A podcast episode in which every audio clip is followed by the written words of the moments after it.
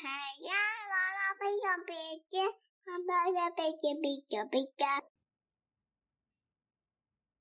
跟牛抢玉米的故事，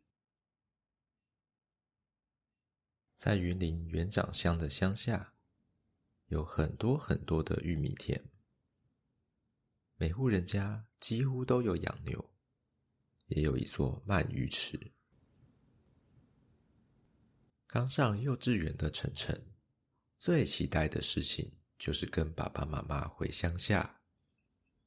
除了可以见到阿公阿妈之外，还可以赤脚在玉米田里玩。玉米田绿油油的一片，从这边看到那边，都是令人心旷神怡的绿色。每年的收成季，都是晨晨最期待的事情。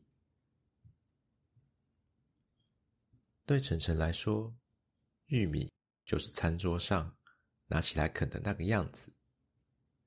对玉米的味觉记忆就是甜甜的、好吃的滋味。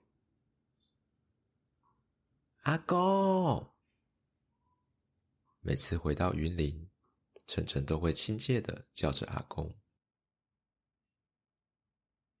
即使听不太懂台语，但血缘的亲近，让晨晨自然的很喜欢阿公抱着他说东说西的感觉。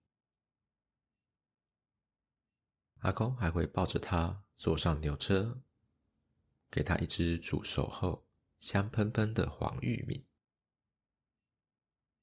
两只脚坐在车上晃啊晃的，吹着风，一边开心的啃玉米。一天下午，大人们都在忙。阿公去处理老房子的虎头蜂窝，爸爸去鳗鱼池放水，妈妈在晒衣服。有点无聊的晨晨自己跑到玉米田里。黄色的阿牛没有绑绳，自己走在田里散步，尾巴甩呀甩的。好似想把牛氓甩开似的。晨晨很喜欢阿牛，跟在他后面玩了一会儿，假装一人一车是一台很长的火车。火车噗噗了一会，就觉得无聊了。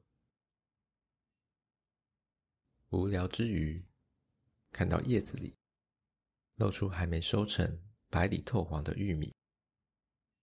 口水不禁流了下来，找了一个看起来蛮大的玉米，使劲的把它从叶子中拔了出来。正当开心的站在玉米田中要咬下去的时候，阿牛居然过来一口抢走了晨晨手中的玉米。晨晨愣了一下，放声大哭。哭了好一阵子，也没人搭理。一直快到晚餐时间，妈妈出来找人，才发现晨晨一个人站在玉米田里抽抽泣泣。妈妈见状，赶紧叫爸爸拿相机出来，拍下这一张经典的照片。没错，就是你手上看的这一张，宝贝，你看。我当初手上拿着残存的叶子，嘴巴张着，哭得多委屈。阿牛在旁边，嘴巴还在那边嚼玉米剩下的叶子呢。更好笑的是，爸爸小时候还不知道玉米不能生吃呢。